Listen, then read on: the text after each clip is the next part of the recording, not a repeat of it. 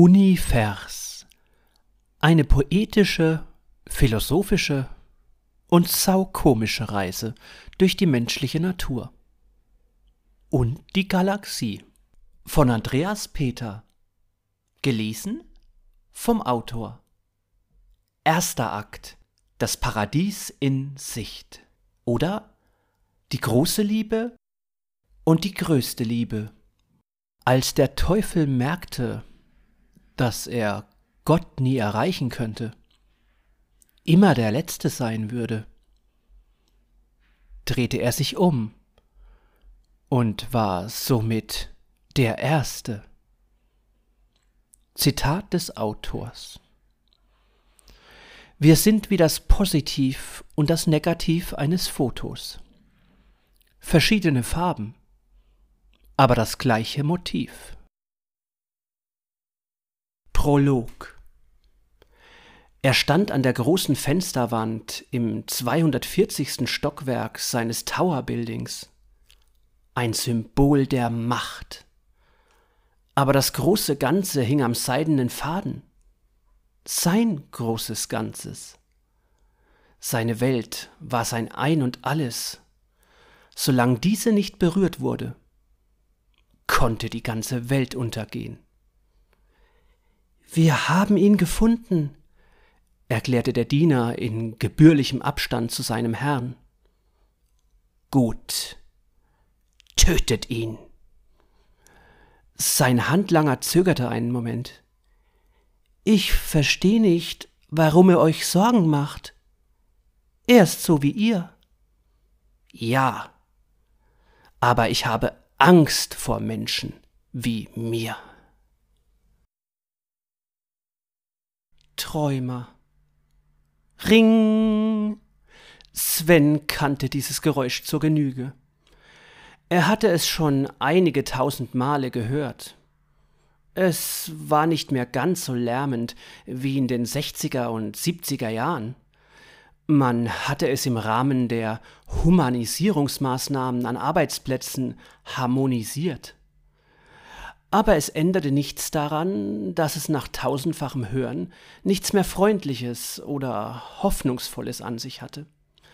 Wenn man die Fabrik betrat und sie wieder verließ, klang es grausam, kalt und tot. Sven war Schweißer für Industrieanlagen. Er machte Tag ein, Tag aus dasselbe. Gut, er schweißte immer andere Dinge. Mal zwei Stahlträger, mal zwei Stahlrohre, mal zwei Stahlwürfel. Aber es änderte nichts, und er fürchtete, dass es so weitergehen würde, bis er in Rente ging und sich dann zu Hause zu Tode langweilen würde. Es war Freitag, immerhin. Auch wenn er nicht wusste, was er mit dem Wochenende anfangen sollte. Er schob seine Karte in die Stechuhr und verließ die Fabrik. Auf dem Weg zum Parkplatz schnappte er Gesprächsfetzen auf. Ein Flickenteppich aus Familien- und Freizeitgeschichten, die ihn nicht interessierten und die er nicht nachvollziehen konnte. Dann fuhr er einkaufen. Die anderen Leute in der Innenstadt nahm er kaum wahr. Er lief durch die Fußgängerzone, um im Drogeriemarkt noch Rasierschaum zu kaufen. Dann ging es ab nach Hause. Es sollte die letzte Stunde seines Lebens sein, die er als normal bezeichnen würde. Kurz vor der Erkenntnis, dass auch Gelegenheit Helden machen konnte. In seinem Heim angekommen, kochte er sich erstmal einen Kaffee. Er besaß ein ganzes Haus, aber das hatte nichts zu bedeuten auf dem Land. Er hatte die ehemalige Scheune sprichwörtlich für einen Apfel und ein Ei erworben. Und es verwunderte nicht, dass die meisten Veränderungen, die Sven an dem Gebäude vorgenommen hatte, mit Schweißerei zu tun hatten. Sven zog wie immer zu früh die Kaffeetasse unter dem Ausguss der PET-Maschine hervor, verbrannte sich dabei die Finger und zu allem Überfluss lief auch noch der Tropfenfänger unter der Tasse über. Beim Versuch, die Außenseite des Gefäßes mit einem Lappen abzuwischen, verschüttete er weiteren Kaffee. Nach dürftigen Säuberungsmaßnahmen fand er es doch besser, sich mal eine halbe Stunde hinzulegen. Er machte sich in voller Montur auf dem Bett lang und schlief rasch ein. Hallo. Ja. Willkommen. Dies ist eine interstellare Übertragung. Keine Angst, Sven. Sven? Komm zu uns. Wir freuen uns auf dich und wollen sehr gerne deine Bekanntschaft machen. Wir stehen auf einer großen Wiese, hier, direkt vor dem Ortsschild. Du kannst uns von deinem Fenster aus sehen. Sven, bis gleich. Sven schlug die Augen auf und rieb sich das Gesicht. Dann drehte er den Kopf zu der Uhr auf seinem Nachttisch. Er hatte vielleicht zwanzig Minuten geschlafen? Schwerfällig richtete er den Oberkörper auf. Doch neben dem Wecker stand schon sein Kaffee, der mittlerweile Trinktemperatur hatte. So sollte das sein. Noch etwas schlaftrunken wuchtete er die Beine aus dem Bett und griff nach der Tasse. Fast verschüttete er noch mehr von dem Inhalt, als er von der Matratze aufstand. Er wollte sich angewöhnen, erst nach dem Aufstehen die Tasse zu ergreifen aber das fiel ihm wie immer zu spät ein. Auf einen Memory-Effekt hoffte er vergeblich. Er schwenkte ein wenig die Kaffeetasse, nahm dann noch einen Schluck. Schließlich glitt sein Blick aus dem Fenster. Er erstarrte in der Bewegung, die Tasse noch am Mund. Ohne den Blick zu lösen, stellte er sich schließlich auf den Schreibtisch und stützte sich auf der Tischplatte ab. Was zum das konnte doch nicht möglich sein. Er fuhr sich mit der Hand übers Gesicht, blinzelte ein paar Mal und richtete den Blick erneut in die Ferne. Einen Moment lang überlegte er, ob der Dreck auf der Scheibe ein solches Muster gebildet haben könnte, dass er sich alles einbildete. Unsinn! Rückwärts stolperte er in den Flur und wandte sich schließlich der Treppe zum Untergeschoss zu. Was sollte er jetzt tun? Sollte er was tun? Warum sollte er etwas tun? Es wäre wohl besser, hier zu bleiben, redete er sich ein. Aber er war zu neugierig, und ein immenser innerer Impuls sagte ihm, dass er dorthin musste. Er rieb sich nochmal grübelnd die Nase, nahm dann den Schlüsselbund von der Kommode und steckte ihn ein. Anschließend zog er das feste Schuhwerk an und verließ das Haus. Böses Erwachen. Der Ort war menschenleer um diese Zeit. Eigentlich zu jeder Zeit. Die beschauliche Siedlung wirkte auf Fremde oft wie ausgestorben. Und sie ahnten nicht, wie recht sie damit hatten. Wer arbeiten konnte, war jetzt nicht hier. Und wie man sich als Rentner die Zeit vertrieb, hatte Sven leider nie begriffen. Sonst wäre sein Leben wohl nicht so trostlos verlaufen. Er beschleunigte seinen Schritt, obwohl er Unbehagen verspürte in Sorge vor dem, was ihn auf der Lichtung erwartete. Aber er wollte unbedingt das UFO sehen, bevor es wieder abhob. Schließlich passierte in dem Kaff sonst nicht viel. Noch ein paar Häuser und eine Hecke, die ihm den Blick versperrte. Bildete er es sich ein, oder war diese Straße in den letzten Tagen um ein paar hundert Meter gewachsen? Er hielt die Spannung kaum aus, obwohl er darauf gefasst war, dass er die Situation grundlegend fehlinterpretiert hatte. Wahrscheinlich startete der Besitzer des Landguts gerade seine neue Baumaschine. Ein Mähdrescher oder einen dieser Monstertraktoren, mit denen man mal eben zwei Arbeitsplätze im Ackerbau vernichten konnte. Noch wenige Meter trennten ihn von der Gewissheit. Sven legte einen Spurt ein und konnte kaum genug Luft bekommen, als er die Hecke umwunden hatte und sich zu seiner Atemlosigkeit der blanke Schrecken gesellte. Dort, auf der frisch gemähten Wiese, stand ein gigantisches Sternenschiff. Silberglänzend, hier und da ein paar Oxidspuren, wie sie entstanden, wenn. Ach, Seine Arbeit als Schweißer half ihm hier wohl auch nicht weiter. Er blieb einen Moment stehen und überlegte, was er jetzt tun sollte. Da sah er Ottmar, Hans und Hermann, drei Bauern vom Ort, die um die Füße des gigantischen Sternenschiffes herumscharwenzelten und offensichtlich auf Inspektionstour waren. Sven zögerte einen Moment, bevor er auf sie zuging. Er grüßte mit einem Kopfnicken und wagte sich dann zu fragen Sagt mal, wisst ihr, was hier los ist? Die machen mir meine ganze Wiese kaputt mit dem Raumschiff. Das ist hier los. Ich suche schon die ganze Zeit Autokennzeichen. Wenn die abhaue, hab ich keinerlei Handhabe. Dann heißt es Anzeige gegen Unbekannt. Sie gingen fluchend weiter. Sven blieb ratlos stehen. Komisch, dass noch keiner von offizieller Seite da war. Außer Hermann, dem die Wiese gehörte. Wer kam, wenn ein UFO in Deutschland landete? Die Polizei? Verfassungsschutz? Hm, sicher mischte auch das FBI mit, auch wenn die dafür keine Befugnisse haben dürften. Und wie lange würde es dauern? Bestimmt gab es geheime Militärbasen für sowas. Aber im bayerischen Hinterland? Plötzlich vernahm er ein mechanisches Geräusch und setzte erschrocken einen Schritt zurück, während sich eine Luke direkt über seinem Kopf öffnete. Er hatte Mühe, der ausladenden Klappe zu entkommen, bevor sie ihm auf den Kopf schlug. Schließlich erreichte die Lade mit einem Knall den Erdenboden. Ein Zischen war zu vernehmen. Dann kehrte wieder Stille ein. Die nun entstandene Rampe gewährte Zugang zum Inneren des Sternenkreuzers.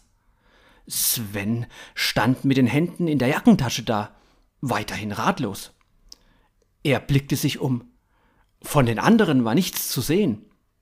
Na ja, möglicherweise hatte sich die Luke wegen ihm geöffnet? Er deutete provisorisch mit dem Zeigefinger auf das Raumschiff, so als warte er auf eine Anweisung, was er jetzt tun sollte. Aber es war niemand da, der ihm hätte antworten können.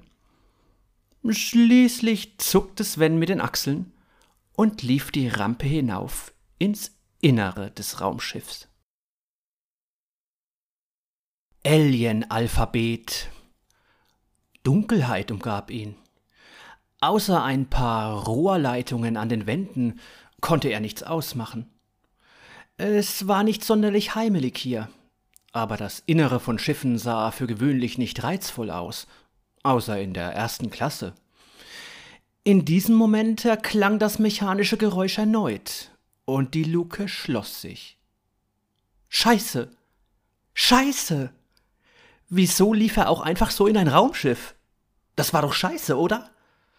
Sven drückte gegen die Tür.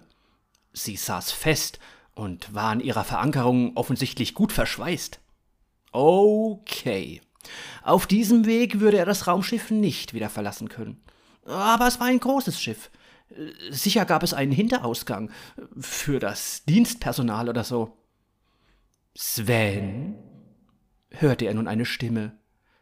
Sven. Sie kam ihm bekannt vor. Diese Stimme hatte er schon einmal gehört. Gerade vorhin erst, in seinem Traum. Was zum Teufel war hier los? Sven. Ja doch, rutschte Sven heraus. Die Stimme schien von rechts zu kommen, also machte er sich auf den Weg dorthin. Der Gang war schmal für ein Raumschiff. So einen engen Korridor sollte es hier nicht geben. In Science-Fiction-Filmen gab es nie schmale Gänge. Da waren Wege in Sternenkreuzern immer breit wie eine einspurige Straße. Schließlich kam er an eine Abzweigung. Für die Richtungsweisung gab es eine optische Hilfestellung. Unter einem Pfeil in den entsprechenden Gang war ein Bildschirm angebracht. Auf jenem, für die Richtungswahl links, war eine Katze abgebildet, zusammen mit dem Begriff Catwalk. Der rechte Flur wurde mit dem Begriff Wolfgang ausgewiesen und war mit einem entsprechenden Symbol gekennzeichnet. Ungewöhnlich profan für eine höher entwickelte Spezies, dachte sich Sven. Andererseits hatte er sich schon oft gewünscht, dass Parkplätze von Einkaufszentren derartige Markierungen trugen. Das hätte ihm so manche Viertelstunde für die Fahrzeugsuche erspart. Wie auch immer, am Ende des Wolfgangs drang ein Lichtschimmer durch die Wand. Wenn das, was er sah, überhaupt eine Wand war. Er drehte sich nochmal um, als wäre es eine Option, einfach kehrt zu machen. Dann schritt er auf die geheimnisvolle Lichtquelle zu. Das diffuse Licht machte ihn konfus. Doch schließlich erreichte er das Ende des Gangs und stand vor der ominösen Wand. Ein blauer Lichtschimmer war nun deutlich auszumachen, der durch die ansonsten solide und in seinen Augen seriös wirkende Mauer strahlte. Sven streckte seine Hand aus und näherte sich vorsichtig der vermeintlichen Begrenzung, welche zumindest eine Lichtquelle vor ihm zu verbergen schien. Als er in Kontakt kam, glitt seine Hand einfach durch das Gemäuer. Er fühlte Bewegung um sich, so als würde er in herabfallendes, warmes Wasser greifen. Konnte diese Wand aus beweglichen Teilen bestehen, die durch irgendeine Kraft, die er nicht verstand, in ihrer Position gehalten wurden? Unvermittelt durchfuhr ihn ein markerschütternder Schrecken, als jemand oder etwas, das er nicht sehen konnte, seine Hand ergriff und ihn durch die Mauer zog. Zuerst bestieg er ungefragt ein Raumschiff und dann begrapschte er auch noch eine Wand, von der er nicht wusste, ob sie am Leben war. Er hatte schon bessere Freitage erlebt. Das war das Letzte, was er dachte, bevor er vor einigen Geschöpfen stand, die der Bezeichnung Mensch nicht gerecht wurden. Sven erschrak fürchterlich. Er hatte erwartet, dass dieses Spiel mit flackernden Lichtern und diffusen Schatten noch eine Weile weitergehen würde. Aber das war kein Film. Und jetzt standen da fünf Aliens, und Sven wusste nicht, wie er darauf reagieren sollte. Wir sind keine Aliens, erklärte einer der Aliens. Wir sind Außerirdische. Die Geschöpfe hatten hellblau metallic schimmernde Haut und zwei Fühler auf dem Kopf. Die Pupillen ihrer esslöffelgroßen Augen waren dreieckig und gezwinkert wurde mit einer Art Scheibenwischer, der sich im 360-Grad-Winkel permanent um seine eigene Achse drehte. Bevor Sven vollends die Fassung verlor, stellte er eine Frage. Das war die Kunst, dem Wahnsinn zu entgehen so zu tun, als wäre alles normal. Was wollt ihr? erkundigte er sich bei den fünf interstellaren Besuchern. Wir haben einen Auftrag für dich. Sven war dazu geneigt, die fremden Geschöpfe aus einem anderen Blickwinkel zu betrachten, denn er sah keine Bewegung des Mundes, eine Eigenheit, die sich auch dadurch nicht verdauen ließ, da sie offensichtlich gar keinen besaßen was ihn wieder in Panik versetzte. Nichts war erschreckender für einen Menschen als ein Geschöpf, das ihn an einen Menschen erinnerte, aber keiner war. Die Antworten schien er jedenfalls nicht durch seine Ohren, sondern direkt in seinem Kopf zu erhalten. Wir haben eine wichtige Mission für dich, Sven. Und da das Geschöpf, das ihm am nächsten stand, den Kopf so bewegte, als würde es sprechen, ging Sven davon aus, dass die Nachricht von ihm kam. Aha, gibt's auch eine Bezahlung? Wie lange wird es dauern? Und nebenbei, was ist das für ein Auftrag? Sven hatte das Gefühl, die Lage im Griff zu behalten, wenn er nur etwas Zynismus ins Spiel brachte. Deine Bezahlung ist das Leben, bekam er zur Antwort. Aber ich will nicht mit dem Leben bezahlen, empörte sich Sven. Du darfst es ja behalten. Das ist dein Geschenk. Das ist keine Bezahlung, das ist Erpressung. Du verstehst nicht, Erdling. Wir werden dir nicht das Leben nehmen, wenn du unseren Auftrag nicht annimmst. Du wirst sterben, so wie der Rest der Welt. Wie, wieso? Weil du an Gott glaubst. Sven runzelte die Stirn. Ich dachte, das würde sich irgendwann auszahlen. Du glaubst doch nicht an Gott, weil du meinst, es würde sich irgendwann auszahlen. Das wäre keine aufrichtige Loyalität, sondern nur eine Entscheidung für die bessere Seite. Wie auch immer, so wie es aussieht, habe ich keine Wahl. Was ist das für ein Auftrag? Du musst den Schlüssel von Dimension holen. Von wo? Von Dimension. Nein, ich meine, von wo muss ich ihn holen? Eine neue Stimme erklang in seinem Kopf, und ein anderer Alienkopf wackelte. Offensichtlich hatte sich ein weiterer Außerirdischer in das Gespräch eingeschaltet. Besser wäre es, wenn ihr sagtet, wo ist er? Saxi Sonorus hat sich etwas zu viel mit weltlicher Grammatik beschäftigt. Der Schlüssel befindet sich in Dimension. Deshalb heißt er Schlüssel von Dimension. Demention? hakte Sven nach. Nein, Dimension. Hartes M, weiches E, verbesserte Saxisonorus. Es gibt kein hartes M, weil es kein weiches M gibt, verbesserte Sven. Ach deshalb? interessierte sich Saxisonorus. Ja, es gäbe auch kein B ohne A, aber egal. Wo ist Dimension? lenkte Sven das Gespräch wieder in richtige Bahn. Im heutigen Europa. Geht es nicht etwas präziser? Der Ort, den du suchen musst, befindet sich in Österreich, in Wien. Tschüss. Moment, das kann es doch nicht gewesen sein. Ich brauche genauere Informationen und Instruktionen. Außerdem muss ich am Montag wieder zur Arbeit. Du musst überhaupt nicht mehr zur Arbeit. Dein Freund Konstantin, ein Außerirdischer unseres Wohlgefallens, gibt dir alle Informationen, die du brauchst. Nun geh dahin. Die Außerirdischen wiesen ihn zur Wand. Sven stolperte zurück. Er hatte das Gefühl, noch tausend Fragen stellen zu müssen.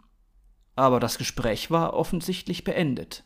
Er begab sich zu der Luke, durch die er hereingekommen war. Vermutlich würde er dort auch wieder hinausgelangen. Offensichtlich galt bei diesen Gefährten immer so lange das nächstliegende, bis jemand etwas anderes behauptete. Nun stand er dort, wo er den Ausgang wähnte. Ein Moment später erklang das mechanische Geräusch erneut, und die Tür öffnete sich. Tosender Applaus war zu vernehmen, noch bevor Sven erkennen konnte, von wem er verursacht wurde. Als sich seine Augen nach der dunklen Umgebung an das Licht gewöhnt hatten, sah er die riesige Menschenmenge, die Hermanns Wiese blatt stand. Jemand ließ zwei Tauben aufsteigen und ein Sportflugzeug mit dem Banner Aliens und Menschen Hand in Hand im wunderschönen Bayernland zog über den Himmel. Fernsehkameras zeichneten das Spektakel auf. Außerdem standen bis an die Zähne bewaffnete Militärangehörige da, die nervös mit den Beinen wippten und Maschinengewehre in ihren Händen balancierten. Sven hörte die Stimme eines Moderators. Und nun haben wir zum ersten Mal Sichtkontakt mit einem Außerirdischen. Dieser Moment wird Geschichte schreiben. O verdammt, dachte sich Sven.